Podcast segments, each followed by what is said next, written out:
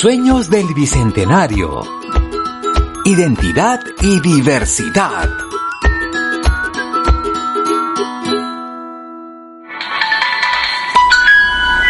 Perú recibirá una condecoración mundial por haber elaborado el alfabeto de todas sus lenguas originarias, logrando su rescate y valoración. ¡Qué chévere! ¿Perú es el país que más se ha destacado por su cultura? Nunca pensé recibir una noticia así. Y claro, somos la civilización inca, una de las más importantes en el mundo. Y tenemos una diversidad cultural enorme. ¡Wow! Y ahora toca celebrar en todas las regiones que logramos algo importante.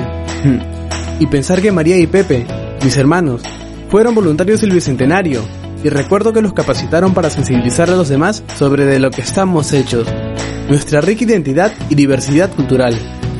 María, desde chiquita, fue una de las primeras estudiantes en defender nuestra identidad y diversidad cultural. Incluso hasta siempre le gustaba bailar en el colegio. Esa María debe estar recontra feliz.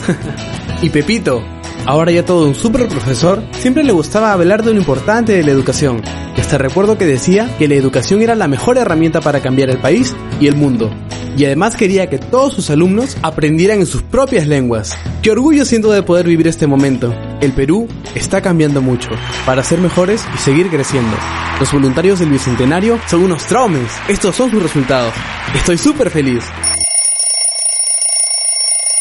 Hermano, ya párate para ir a correr un rato, porque después tengo que entrar al Zoom con mis amigos de voluntariado del Bicentenario, así que apura, vamos. Mm, Pepito, ya, sí, justo acabo de soñar contigo y María, justo hablando de su voluntariado.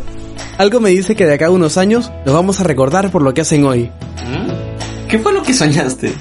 Ojalá que todo lo que estamos haciendo ahora se vean en buenos resultados. Y ya ves, manito, te dije que tú también te unieras al voluntariado del Bicentenario.